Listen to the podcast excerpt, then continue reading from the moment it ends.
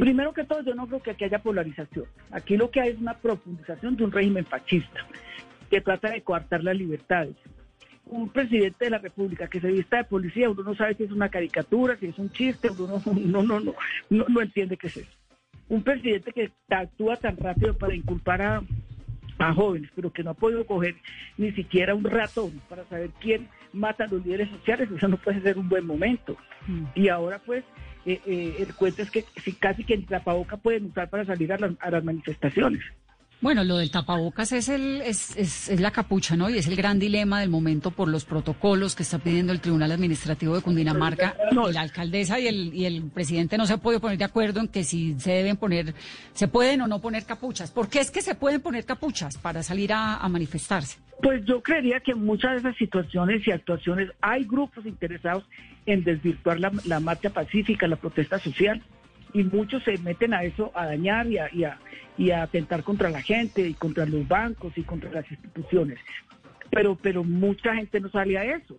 Y yo sí creo que hay una acción determinada para destrozar la, la posibilidad de la protesta social. Sí, pero Piedad, ¿por qué, la, porque el, el, tema, digamos, entre muchas diferencias que hay de ese protocolo de las manifestaciones es el del encapuchado? Si usted es una señora que ha mostrado la cara siempre, siempre ha mostrado la cara, gústale al que le guste la ha mostrado, ¿por qué los demás, el que quiera manifestarse no la muestra? yo no, no entiendo cuál es la defensa de la, de la capucha.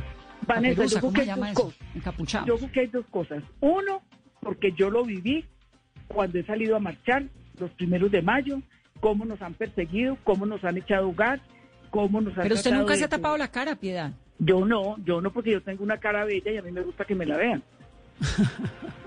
Por eso, pero si usted no se ha tapado nunca la cara para salir a manifestarse contra lo que no le gusta, ¿por qué si eh, le parece que otros deban taparse? No, yo no estoy defendiendo el que se encapuchen, yo no estoy defendiendo eso.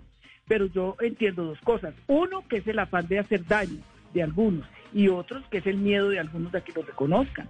O, que los vean y después los persigan o después los aprecien. Mira que, por ejemplo, la semana pasada, si tú te diste cuenta en uno de mis trinos, pues perdóname la inmodestia, eh, yo dije que había en marcha eh, la detención de, de, de 114 personas y, una, y 500 allanamientos en Bogotá.